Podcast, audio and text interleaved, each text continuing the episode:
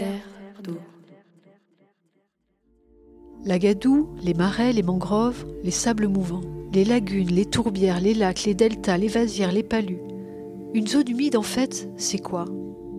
Je verrais comme ça, j'ai plutôt une image de marais. Euh, pas grand chose. Les vaches. Le lac. Ça m'évoque les vaches qui y a au bord du lac. Les scientifiques estiment que 64% des zones humides de la planète ont disparu depuis 1900. Bien qu'elles ne couvrent qu'environ 6% de la surface terrestre, 40% de toutes les espèces végétales et animales vivent ou se reproduisent dans les zones humides. Comment l'homme a-t-il appris à vivre dans ce milieu a priori hostile et en constante évolution? Quels enjeux représentent-elles à l'heure du réchauffement climatique, de l'urbanisation massive et de l'écotourisme? À travers le récit de femmes et d'hommes passionnés, découvrons ensemble ces terres d'eau.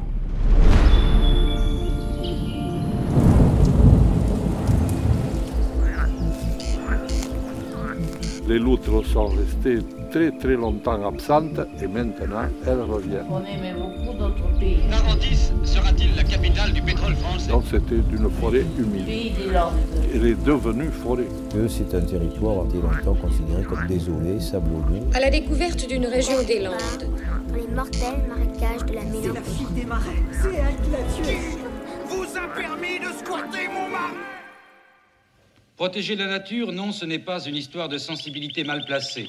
C'est une idée moderne. C'est aussi l'avis de M. Bazin, proviseur du lycée, qui encourage les élèves de Mademoiselle Bouquet. Sur le plan le plus général, je pense qu'effectivement, l'idée même de la protection de la nature est une idée euh, moderne. Je veux dire que, concurremment avec l'urbanisation de plus en plus grande, de, évidemment, de nos pays, il est tout à fait indispensable que nous maintenions un contact avec la nature et un contact euh, euh, amical, c'est-à-dire en lui accordant toute notre protection, aussi bien pour les espèces animales que pour les espèces végétales. Tu m'entends? Bonjour ouais. Euh, je m'appelle Nora, je suis dans la classe de CM2. Ma maîtresse euh, s'appelle. J'ai deux maîtresses qui s'appellent Madame Montborn et euh, Madame Graciane. Mon école, c'est euh, l'école de Biscarrosse-Plage. On est euh, à côté du centre équestre et on va travailler sur les zones humides.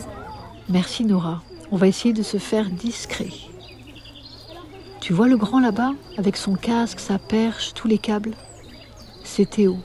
Il entend tout ce que tu dis. Pas se dire de secret, sinon il va tout entendre.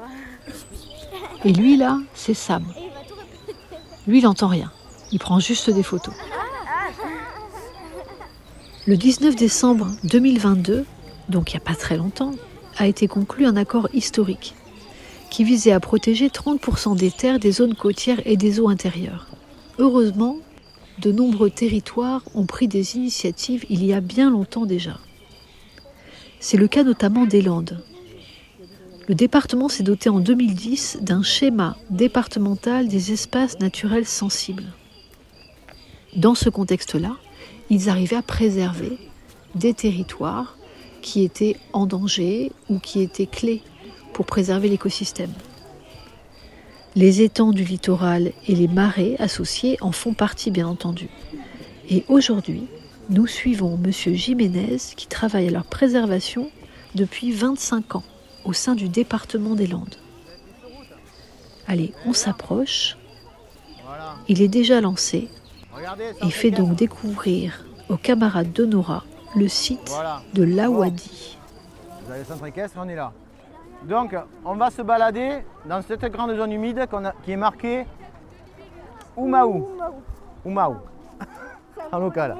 Donc, euh, on va se balader dans ce secteur. Vous avez le petit étang de Biscarros, le grand lac. Je parle étang. Là, ils ont fait une erreur. Ils m'ont mis étang, c'est un lac. Je vous l'ai dit en classe, un lac, la profondeur, là, on est à 20-25 mètres de profondeur. hein. Donc euh, là, on n'est plus sur un étang, c'est beaucoup plus grand. Euh, ce qui se passe dans un lac est différent de ce qui se passe dans un étang. Étang de Biscarros, là, je suis d'accord. C'est un, peu- c'est un étang. La profondeur, on va être dans les 2-3 mètres, enfin, je sais pas, mais ça va pas être euh, excessif, peut-être 2, 3, 4 mètres, 5 mètres, je sais pas. Mais c'est un petit étang. Et après, on a le lac. Là, c'est marqué étang de Biscarros, mais on est en- encore sur un nouveau lac. On est dans les 20, 20 mètres de profondeur. L'écoulement de l'eau, il se fait nord-sud. Donc de, de l'étang de Caso Sanguiné, ça va sur le canal de Navarros. Après, ça rejoint le petit étang de Biscarros. Et l'écoulement arrive au lac de, Parentis. Voilà, Biscarros Parentis, c'est marqué étang, mais c'est un lac. Et après, ça rejoint le courant de Sainte-Eulalie. Ça va à l'étang d'Orléans et ça se jette après à l'océan. D'accord? C'est bon? Vous savez où c'est que vous êtes géographiquement? Maintenant, on est parti. Alors, vous voyez, toute cette zone en fait a été euh, donc réouverte et euh, ça s'est asséché rapidement. Cette année, on est sur une année aussi qui va être exceptionnelle. Elle est annoncée encore plus sèche que l'année dernière, ce qui, euh, ce qui est peu, ce qui est assez énorme. Donc, au niveau de la végétation, est-ce que vous reconnaissez des plantes? Notamment celles qu'on voit là-bas Les roseaux, d'accord? Donc les roseaux. Euh, donc je vous avais dit, hein, en fait, c'est très intéressant les, les- les roseaux notamment. Qu'est-ce que ça va apporter euh, à l'eau notamment d'avoir des, des roseaux, des zones humides comme ça? Voilà. Et je vous avais parlé aussi de la, phytorémédiation en fait. Et le, le fait en fait, ça permet aussi de d'épurer un peu l'eau, d'avoir toutes ces zones-là. Euh, ces, plantes avec euh, notamment les roseaux. On va essayer de s'approcher. Vous voyez, il y, a un tuyau en plastique qui ressort un peu. On appelle ça un piézomètre. C'est pour en fait suivre le battement de la nappe de surface d'eau. On va s'approcher gentiment. Je vais passer devant parce que comme ça, je vois s'il y a des plantes qui sont euh, qu'il ne faut pas écraser. Alors là, on voit que la zone s'est asséchée dernièrement. hein. On voit des petites flaques un peu partout. On a certaines a- plantes qui, apparaissent. Alors les petites plantes qui sont là, je vous demande de retenir le nom. Il y a l'Éléocaris, en fait, multicolis, la petite plante là. Vous avez la lysimac, en fait, qui sort aussi, la petite euh, plante là, je vous montre. Elle va faire une petite fleur jaune, après par la suite. Ça, c'est l'Éléocaris. Vous avez la plante que je vous avais dit qui était très importante dans les zones humides, notamment tourbeuses qu'on a dans le secteur. Cette petite plante là. Vous vous rappelez le nom? Vous vous rappelez pas? La sphaigne. C'est celle qui est à l'origine de la tourbe en fait. C'est une plante très importante, elle va, stocker jusqu'à 30 à 40 fois son poids en eau. Donc en fait quand il pleut, elle se gorge d'eau. Et après ça permet par la suite de restituer l'eau au milieu environnant. C'est très intéressant. Donc si vous regardez, là mine de rien on voit qu'il n'y a pas grand chose. Mais si on fait ça, regardez, vous voyez la quantité d'eau qui peut sortir de cette sphaigne. Mais en fait, vous voyez, c'est une quantité d'eau assez phénoménale. Et vous vous rendez compte que quand il va pleuvoir, eh l'eau elle ne va pas partir s'il y a ce, ce sphaigne. Vous voyez, il y en a partout là. Les tapis, il y en a partout, partout. Elle va être stockée. Et donc, si elle est stockée, elle peut permettre, ça peut permettre à l'eau de pouvoir s'infiltrer, aller plus profondément et redonner de l'eau, notamment aux étangs qui sont plus loin, au lac, de temps en temps. Dès qu'il fait chaud, ben, ça re- restitue un peu d'eau. C'est pas c'est intelligent, c'est dis donc. Hmm C'est intelligent. Eh ben oui. Donc euh, il, faut pas, il, faut, il faut faire attention à ces, à ces zones humides et à, à les maintenir parce que c'est un grand rôle et même pour nous parce que à l'avenir l'eau c'est ce qui va nous, risque de nous manquer et on se rend compte que les nappes elles descendent de plus en plus. Et donc ce qui se faisait en 1857 c'était normal. hein. À l'époque on voulait assainir, on voulait mettre des, des pins. Euh, là maintenant, et les fossés ils étaient gentils, maintenant il va falloir faire attention et limiter euh, notamment le fait que cette eau parte. Parce que quand il pleut, le but, c'est euh, pas que euh, ça parte, que ça reste maintenant de plus en plus sur le territoire. Et c'est vrai que les fossés, à l'époque, ils le faisaient euh, avec une pioche. Maintenant, c'est des grandes pelles. Donc, et notamment à côté des zones agricoles, quand on voit les fossés qu'il peut y avoir, qui sont à plus de 2 mètres, 3 mètres, il va falloir faire attention. Donc, à l'avenir, il, il va falloir faire en sorte de refaire un peu différemment et d'essayer de faire en sorte que l'eau reste sur le territoire. Et le mieux, c'est avoir des zones humides. L'eau, euh, quand elle est dans les plans d'eau à proximité ou dans ces zones humides, est maintenue. Et ça permet notamment, quoi pour nous, je vous avais dit, quand vous tournez le robinet, qu'est-ce qui se passe? Elle arrive l'eau l'eau du robinet Du château d'eau? Le château d'eau, qu'est-ce qu'il y a dessous? Où c'est qu'on la récupère, le château d'eau? Genre la nappe Généralement. phréatique. Voilà, en, en fait, il y a un forage sous le château d'eau et on va la chercher profondément. Et on va chercher de l'eau euh, là où il y en a. Donc en fait, il faut savoir que pour que l'eau arrive dans ces nappes profondes, il faut qu'il y ait des zones humides, il faut que l'eau puisse rester sur place et qu'elle puisse s'infiltrer et aller le plus profondément possible. D'accord? Donc, vous à l'avenir, c'est ce qu'il va falloir que vous fassiez gaffe, c'est faire en sorte de maintenir toutes ces grandes zones humides. D'accord? Allez, on va continuer notre circuit. Alors, tiens, je l'avais pas vu celle-là. Venez voir. Ça, ça nous permet de dire qu'on est vraiment sur du milieu tourbeux. Alors, cette plante s'appelle le piment royal. Ouais, Myrica galea en latin. Alors, il faut savoir que quand on fait des inventaires, quand on note toutes les espèces, on les note en latin. C'est international. Comme ça, si on voit un anglais ou tout ce qu'on veut, on lui parle, on lui, on lui donne le nom en latin, il sait de quoi on parle. Si on lui donne le nom en français, il ne sait pas de quoi on parle. Donc là, c'est le Myrica galea, le piment royal. C'est une plante qui va pousser sur des milieux tourbeux, on en trouve beaucoup sur le, le bord. Et euh, notamment sur le site que je gère, notamment aussi à Luxeuil, il faut qu'il y ait euh, beaucoup d'eau. Et c'est un arbuste qui va se développer, qui va être aussi grand que l'autre arbuste que vous trouvez ici, qui est juste là. Quelqu'un connaît cet arbuste? C'est la bourdaine. Ah oui. Alors c'est c'est un miel qui est très connu, hein, enfin, le miel de bourdaine. C'est un miel un peu liquide, un peu comme le miel d'acacia. Il n'est pas aussi dur que les autres miels qu'on peut avoir, les calunes euh, bruyères. Donc c'est un miel vraiment liquide. Et il faut savoir que l'écorce a des vertus laxatives. Donc si vous avez un problème de transit à consommer avec consommation, avec modération je veux dire, c'est euh, c'est une plante en fait qui était utilisée anciennement. Donc notamment avec certaines vertus.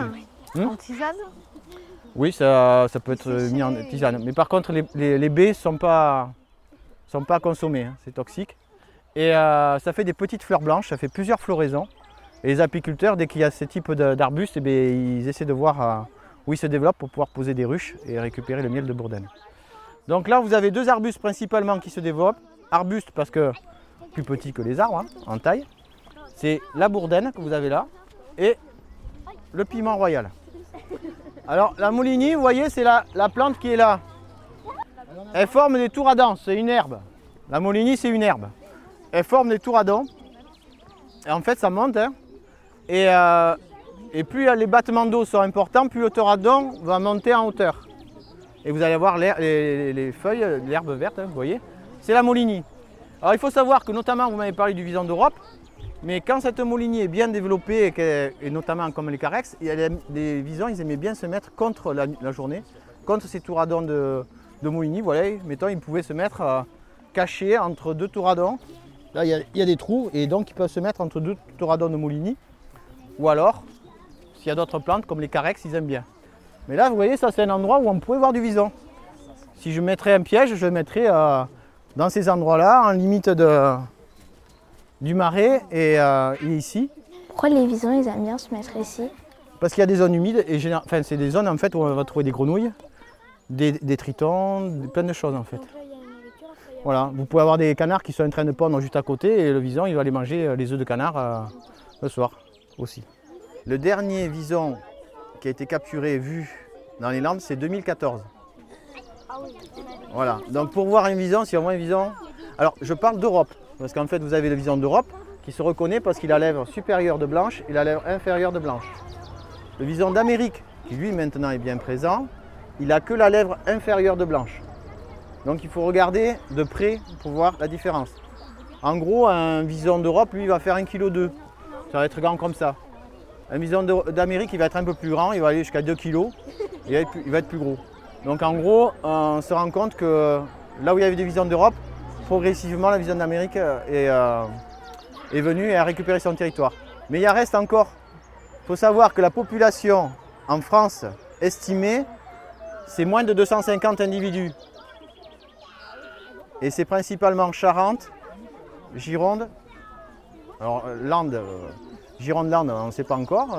ça fait depuis 2014, je vous dis qu'on n'a pas eu trop de données. Et euh, Pays Basque, on a encore quelques visons qui se baladent.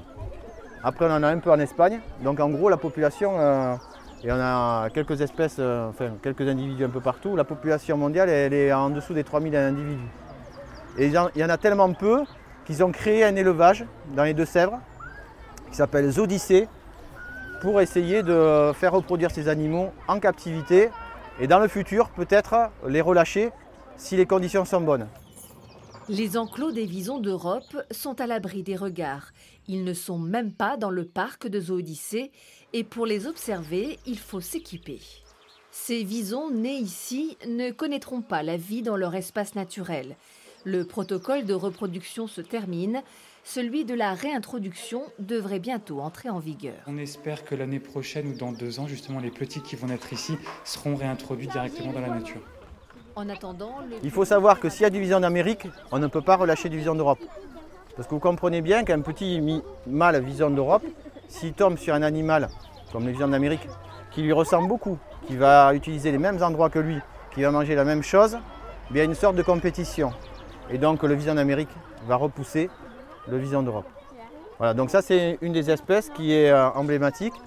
Euh, je vous dis, j'allais participer au radio suivi, enfin radio tracking, hein, radio télémétrie, et on le suivait et on savait où c'est qu'il allait. Donc c'est un animal plutôt nocturne.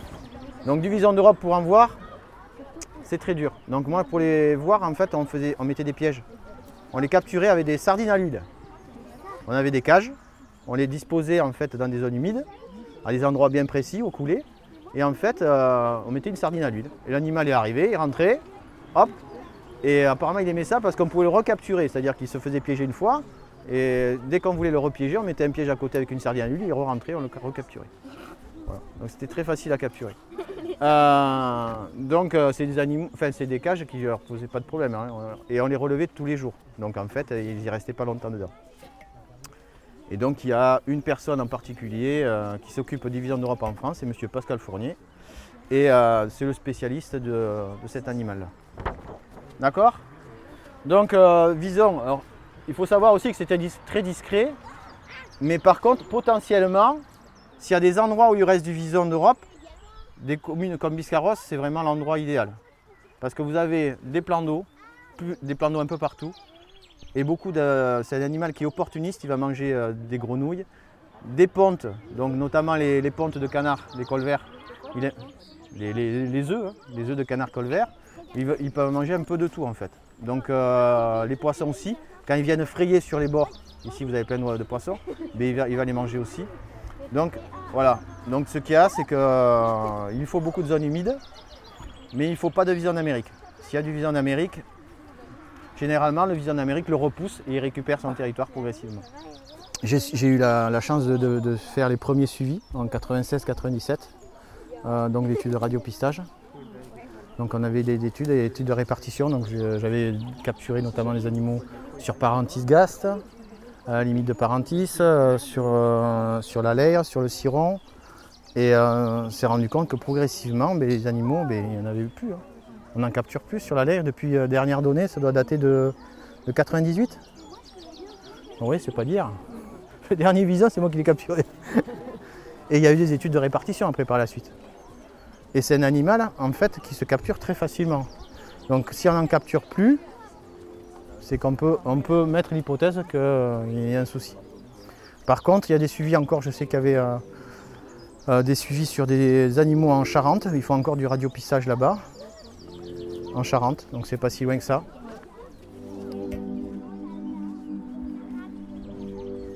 La plante que vous voyez là-bas, vous voyez qui pousse sur un touradon aussi. Est-ce que vous la connaissez? C'est la fougère, vous êtes d'accord? Est-ce que c'est euh, une fougère euh, particulière? Est-ce que vous connaissez son nom? Euh, la fougère aigle Non, la fougère aigle, on va la trouver à proximité des pins. Là, on est vraiment dans la zone humide. Regardez, hein. en fait, hein, là, c'est des battements. Donc là, on, normalement, il y a de l'eau qui, euh, qui, vient régulièrement inonder la zone. C'est l'osmonde royal. Ah, donc, dans certains départements, elle peut être protégée. Chez nous, elle n'est pas protégée parce qu'on en trouve régulièrement à proximité des ruisseaux et des zones humides. Et euh, c'est une fougère, c'est la plus grande fougère qu'on va trouver ici euh, localement. Elle peut atteindre 2 mètres, 3 mètres. elle est grande. Quand la fougère règle, vous allez la voir commencer à gagner du terrain et aller dans ces endroits-là, c'est qu'il va y avoir un assèchement de la zone humide. La fougère règle vous permet de dire ici, c'est un milieu qui est euh, moyennement humide. C'est là où, généralement, où poussent le mieux les pins, c'est là où il y a de la fougère. Euh, là, pour le coup, c'est un peu trop humide encore pour qu'elle puisse se développer. Et donc, là où on voit la, la fougère, l'autre fougère qui est présente, elle, elle va montrer la limite où il y a vraiment l'humidité qui est importante une grande partie de l'année. Donc quand vous avez l'osmond royal, vous pouvez dire que vous êtes dans une zone humide.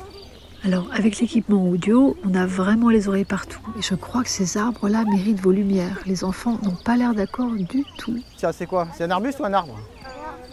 Un arbre, vous êtes d'accord En taille ça va être beaucoup plus grand. Un boulot. Ah, tiens, ben, tiens, on, a un boulot, mais celui-là, c'est lequel?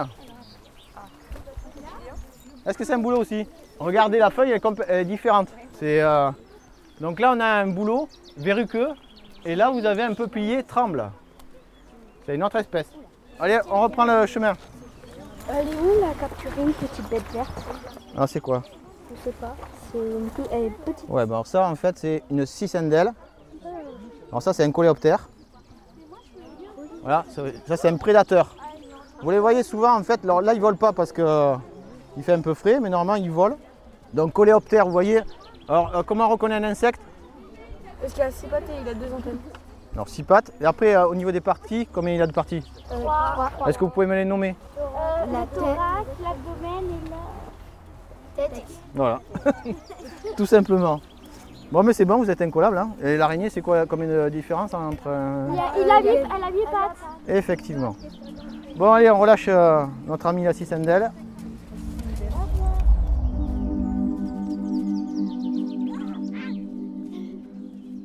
Donc, il faut savoir que les Landes, est-ce que vous savez ce que c'est une lande? Oui.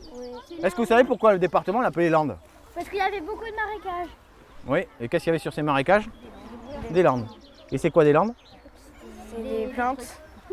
C'est des trucs Des choses. Alors, les Landes, c'est des trucs. Non, les landes, c'est des plantes. C'est en fait la- les plantes qui vont caractériser les landes. Donc en gros, c'est des plantes style, des plantes ligneuses comme les bruyères. Vous connaissez les bruyères. Là, on a de la brande. Vous voyez, avec la brande, ou bruyère à balai. Vous avez les bruyères quatre angles. Donc c'est des plantes en fait qui vont faire des petites fleurs roses en forme de, de petites clochettes. Il y a la calune. Il y a des ajoncs. Voilà, ça c'est de l'ajonc. Tous ces plantes-là, en fait, ça forme des végétations qui ne sont pas très hautes et qu'on appelle des, lan- des landes. Et à la base, en fait, on avait des landes humides partout. Et donc, il y a une loi très importante sur le territoire qui a eu lieu, qui a tout changé, modifié en fait au niveau des paysages et de plein d'activités qu'il y avait sur le territoire. C'est la loi de 1857. Vous vous rappelez qui c'est qui a sorti la loi de 1857 Effectivement, c'est Napoléon III. Donc Napoléon III en fait a décrété qu'il fallait assainir toutes les communes dans les Landes de Gascogne. Il fallait tout assainir. Et on assainissait comment à l'époque? Avec les pas. voilà, fossé et pin. Et donc très rapidement, toutes ces zones humides, elles se sont ah ben, euh, assainies, asséchées, et le pain s'est mis en place. Au XIXe siècle, les chroniqueurs fascinés mais méprisants parlèrent de la lande. Désert marécageux et insalubre, peuplé de bergers souffrant de la malaria. Le Second Empire libéral ne pouvait laisser cette désolation humide hors de l'industrie. Il appliqua consciencieusement les recommandations de Brémontier. On couvrit la lande de pin. C'est trop intéressant. C'est trop bien. Il faut savoir qu'il y avait un historien qui habitait la Boère, je ne sais pas si vous le connaissez, Félix Arnaudin, qui a vécu dans les années euh, 1800, euh, voilà, 1857, hein, dans les années 1820 et ainsi de suite, et qui a permis de il a photographié toute transition qui est passée des Landes à de la forêt de pin. Et notamment, il a noté qu'à l'époque, il y avait des grues cendrées. Vous connaissez la grue cendrée, le grand oiseau qui fait 2,45 m, qui est très grand en envergure et qui fait à peu près votre hauteur. Eh bien, elle était nicheuse, elle reproduisait ici. Parce qu'il y avait beaucoup de zones humides et beaucoup de marais. Et quand le pin s'est installé, quand ça a été assaini, ben, la, la- la grue n'avait pas la possibilité de pouvoir nicher parce qu'il lui faut euh, beaucoup de zones humides pour pouvoir euh, se reproduire. Et notamment les petits, dès que l'œuf est clos, ils partent derrière la mer, c'est comme les poulets, ils s'en vont et ils se nourrissent derrière la mer, ils picorent. Et donc il n'y avait plus les zones euh, qui permettaient de, pouvoir nourrir les, petits. Donc elles sont parties euh, et sont- on les trouve plus dans la partie nord et est de, l'Europe. Donc vous voyez donc ces zones humides. Donc avant il y en avait beaucoup plus. Et donc notamment la mise en place de la forêt de pin a contribué à assainir pas mal de zones et à faire disparaître des zones humides. Juste pour vous montrer les bruyères, on a différentes tailles de bruyères. Bruyère quatre angles, bruyère cilier, bruyère cendrée, calune. C'est les petites bruyères. La brande fait partie des grandes bruyères. C'est celle qu'on va utiliser notamment pour faire euh, les, palissades, enfin, ainsi de suite. hein, Pour faire les, euh, les clôtures, on peut utiliser cette, cette bruyère. On l'appelle brande ou bruyère à balai. D'accord? Alors elle, au niveau de la fleur, ça va faire une fleur insignifiante, hein, elle va être quasiment vert jaune. Ça va pas être mirobolant, c'est pas comme les autres qui vont faire des belles, fleurs roses. Ça va être différent. Des bruyères, ça fait des cloches. Les pétales sont soudés. La calune, elle, ça fait plusieurs petites pétales. Donc c'est pas, c'est pas une, vraie euh, bruyère euh, au niveau des fleurs, c'est c'est différent. Donc là, aussi pareil, hein, on fait des miels, hein, tous ces bruyères, on fait des miels. Le miel de calune, c'est un miel qui est très très dur. Après, est fort aussi, moi c'est mon miel préféré, c'est celui de la calune. On va aller un peu plus loin. Là, on est sur une, bruyère qui est protégée. On est sur la bruyère du Portugal. Alors il faut savoir que son aire de répartition, on n'en trouve pas partout. En gros, Portugal, vous voyez, Portugal, Espagne, France. Donc aire de géographique, elle est vraiment euh, limitée. Et euh, c'est une espèce qui est protégée.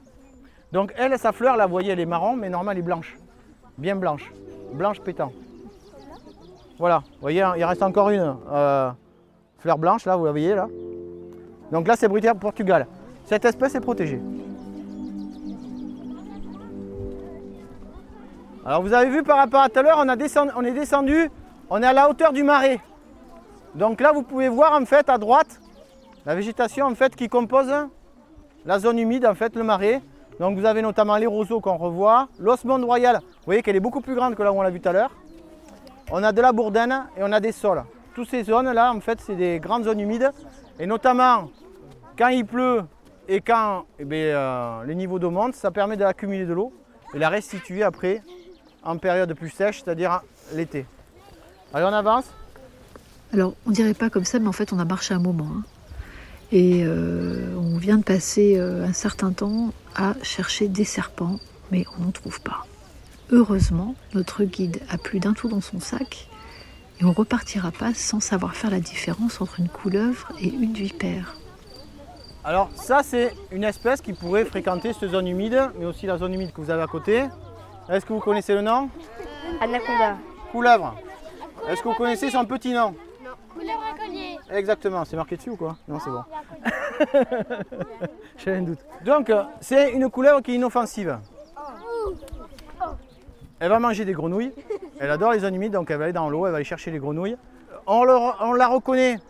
C'est une couleuvre, couleuvre parce qu'en fait la pupille est bien ronde. La vipère aspic, elle, qui est dangereuse, parce qu'on en a parlé tout à l'heure, donc j'en parle un peu. La vipère aspic, elle, elle est marron. Elle est marron.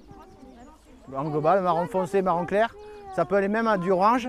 Et dessus, en fait, il y a une sorte de zébrure noire ou marron foncé.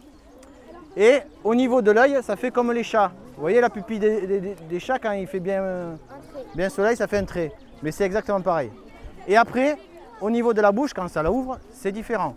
Là, en fait, vous avez plein de petites aiguilles qui sont vers l'intérieur. C'est-à-dire que quand elle va attraper la grenouille, plus elle se débat, plus elle rentre vers l'intérieur et plus elle va se faire avaler. Et euh, les vipères, elles, c'est deux crochets à venin. La technique de chasse est différente. La couleuvre, elle, elle va chasser, elle va essayer de l'attraper rapidement. Elle va aller derrière et euh, elle va pourchasser sa proie. La vipère, elle, c'est plutôt une chasse à l'affût. Elle va se mettre au bon endroit et elle attend que l'animal arrive. Si c'est une souris, hop, elle lui injecte le venin. Elle attend que la souris meure un peu plus loin et après elle va l'avaler toute crue. Une fois que le poison aura fait son effet, donc elle va l'avaler, euh, elle sera déjà à moitié morte. D'accord? Les couleuvres mangent des vipères. Les vipères ne mangent pas de couleuvres. Les vipères, maximum, c'est 50-60 cm. Si vous trouvez un serpent comme ça, c'est pas une vipère, c'est une couleuvre. Il y a plus grand que celle-là, c'est la couleur verte et jaune. La couleur verte et jaune, elle est plutôt dans les, euh, dans les noirs. Et, euh, et elle, elle, par contre, elle est très grande. Alors elle, qu'est-ce qu'elle va faire quand elle va tomber sur vous? Vous allez essayer de la capturer. Elle se met généralement sur le dos, ventre à l'air, elle ouvre la bouche et de son cloaque, elle libère en fait euh, des odeurs euh, qui ne sont pas très très euh, géniales. Et donc en gros, l'animal qui va arriver dessus, ça, ça sent vraiment pas bon et généralement il n'a pas envie de la manger. Donc en gros, euh, c'est son moyen pour échapper à la prédation. Voilà, elle a les deux. mange Ben, des couleuvres à collier, je sais pas. Et ben, les, les grands, il y a des grands rapaces qui les mangent, notamment les circaètes. Les circaètes Jean Leblanc, c'est un grand aigle qui est spécialisé dans les, euh, dans les serpents et apparemment lui ça lui pose pas de problème. Donc euh, oui. C'est quoi ta question? Si on voit ce serpent et qu'on veut le capturer. euh, C'est protégé. Ah. Non, normalement tu n'es pas censé les capturer. Alors les moustiques, attention, c'est intéressant. notamment quand il y a des grandes zones de marée comme ça, c'est que les larves de moustiques, c'est des petits vers de vase, hein, des petits vers tout rouges. Et ça, il y a plein de poissons qui en mangent, donc c'est en début de chaîne alimentaire. Donc s'il n'y en a pas de moustiques, ben, on a moins de proies pour notamment les poissons et euh, les tritons aussi qui mangent, les, les tritons, les salamandres, qui mangent aussi notamment ces petits, euh, ces petits vers. Ces petites larves de moustiques. Ça, c'est le papillon, le fadé des lèches. Espèce protégée, très rare, qui fait partie de nos espèces du top Nature 40. On va la trouver dans les grandes zones à Mouligny. Vous avez vu la zone à Mouligny? La première zone qu'on a vue qui a été décapée, on voyait les roseaux. Ouais. Il y avait de la Mouligny. Alors, ce papillon, il faudrait euh, venir voir au mois de juin-juillet, mi-juin, mi-juillet, voir s'il vole. En fait, sa, durée, de vie, est, très courte. Et euh, généralement, la période de vol, est de 4-5 semaines maximum. Et euh, c'est une espèce qui est vraiment très rare. Les- le plus gros de la population mondiale se trouve dans les Landes de Gascogne, donc en Gironde et dans les Landes. Donc ce petit papillon, vous voyez, si vous le voyez, espèce protégée très rare. Ah, ben voilà. Alors, une petite chenille verte. Alors ça, ça pourrait être, tu vois, une chenille de, de Fadé des Lèches. La chenille de Fadé des Lèches, elle est verte comme ça. Donc euh, c'est une, c'est une espèce. Alors il y a beaucoup de, chenilles qui sont vertes, hein, donc euh, là il faudrait déterminer, regarder de plus près. Euh, donc là c'est au microscope qu'on va vérifier. Mais des petites chenilles comme ça vertes, le Fadé des Lèches ça en fait aussi. Ah oui, ça tient. Donc euh, voilà, donc ça, ça va se transformer en papillon. Euh, lequel, je ne sais pas. Il faudra voir. euh. Et là, je vais vous parler, après, avant, après on reprendra le sentier, d'une autre espèce. Bon, ici, on devrait la trouver peut-être dans à Biscarrosse. J'aime bien sa petite histoire. Je vais déjà raconter l'histoire? Non, pas. Je vais raconter l'histoire déjà? Oui, parce qu'en fait. Ah, il- alors c'était quoi l'histoire? Les papillons, ils s'agrippaient euh, à cette fleur. Pour, Et après, il y avait les fourmis et tout. D'accord, je vous ai raconté l'histoire. C'est bon. L'histoire des fourmis C'est bien. C'est l'histoire des fourmis. Vous vous en rappelez Oui. En fait, c'était l'histoire de l'azuré de la mouillère. En fait, il fait son cycle avec la gentiane pneumonante. Donc, il pond ses œufs sur cette fleur. Et après, en fait, la chenille va sortir, va manger la fleur. Elle va tomber au sol. Il y a une fourmi qui arrive, la récupère, l'amène à la fourmilière. Pourquoi c'est toujours euh, une fourmi, elle arrive, mais c'est- en fait, c'est comme une histoire. Donc, euh, en gros, mais du coup, elle n'arrive pas tout le temps. Elle est obligée. Sinon, en fait, la petite chenille, si elle tombe au sol et qu'il n'y a pas la petite fourmi, elle ne pourra pas passer l'hiver. Parce que c'est les fourmi, fourmis qui la nourrissent pendant l'hiver. Imagine que la fourmi n'est pas là. Eh bien, il n'y a, plus de papillons.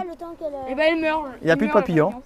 C'est pour ça que je vous, a- je vous avais présenté en fait cette histoire-là pour montrer que c'était très fragile et qu'il y avait beaucoup d'espèces qui étaient les unes avec les autres imbriquées. C'est-à-dire que s'il manquait quelque chose, c'est-à-dire qu'en fait s'il n'y a pas le milieu qui peut accueillir la fleur de gentiane, eh bien en fait le papillon va voler, il ne va pas pouvoir pondre ses œufs. Si la petite chenille tombe au sol mais qu'il n'y a pas la petite fourmi myrmica pour venir la récupérer, l'amener à la fourmilière et lui donner à, manger pendant l'hiver, Bon, après, il y a un échange. hein. En fait, la, petite chenille, comme je vous disais, il y avait un petit sorte de miella qui sortait par sa peau, qui exsudait, et les fourmis, elles raffolaient, venaient la lécher régulièrement. Mais après, par la suite, elle ne peut pas passer l'hiver. Donc l'hiver, elle est au chaud dans la fourmilière, tranquille, nourrie, par trophalaxie, en fait, les petites fourmis. Voilà. Et après, ça se transforme en papillon, et ainsi de suite. Euh, je vous avais parlé de ces deux grenouilles. C'est juste pour. euh, c'est deux seuls que je vais vous représenter rapidement. Après, on repart sur le sentier de découverte botanique. C'était quoi ces espèces? C'est un peu de révision. Vous êtes d'accord? Alors, c'est quelle rainette et quelle rainette? Ah ah C'est pour voir si vous avez bien retenu. Renette avec le trait. ça- Un rainette avec le tri, rainette sans trait, c'est ça Oui. Mais en gros, c'est ça. Mais ça s'appelle comment Renette avec le poids et renette avec le trait. Et la rainette avec le trait, c'est laquelle Celle-là. Oui, mais elle s'appelle comment. Alors, rainette ibérique et rainette méridionale. Ah oui. Donc en fait, la rainette ibérique fait, des es- fait partie des espèces avec une répartition très très restreinte. Elle est présente en Espagne, au Portugal et en France, et que dans la partie sud-ouest. Elle ne va pas au-delà de la Garonne.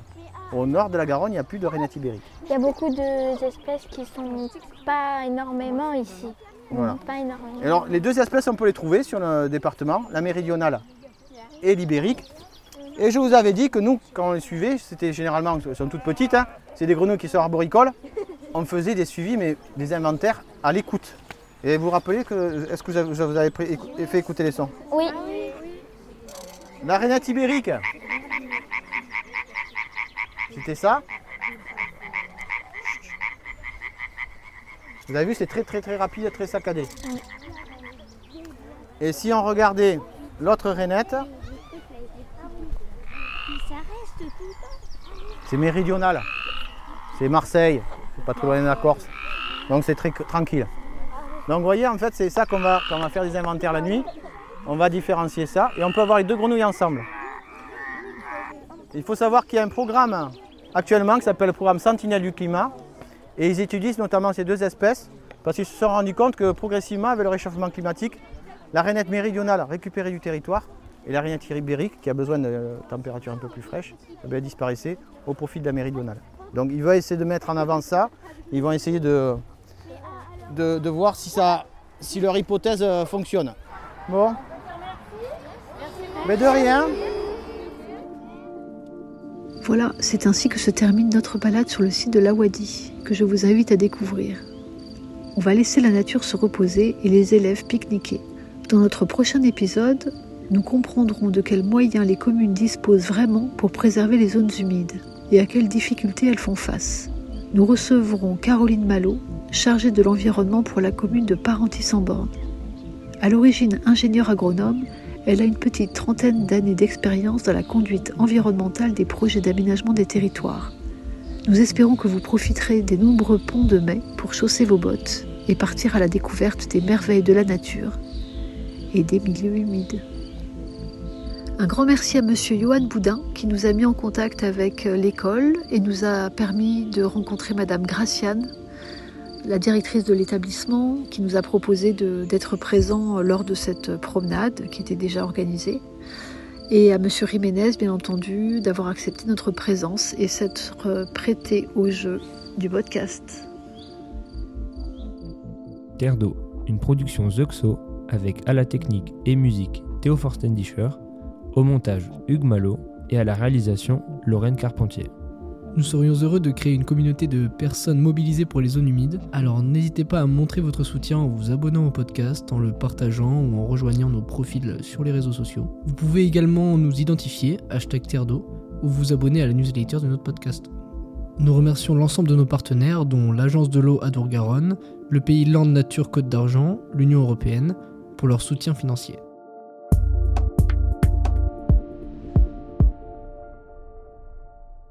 Terre d'eau.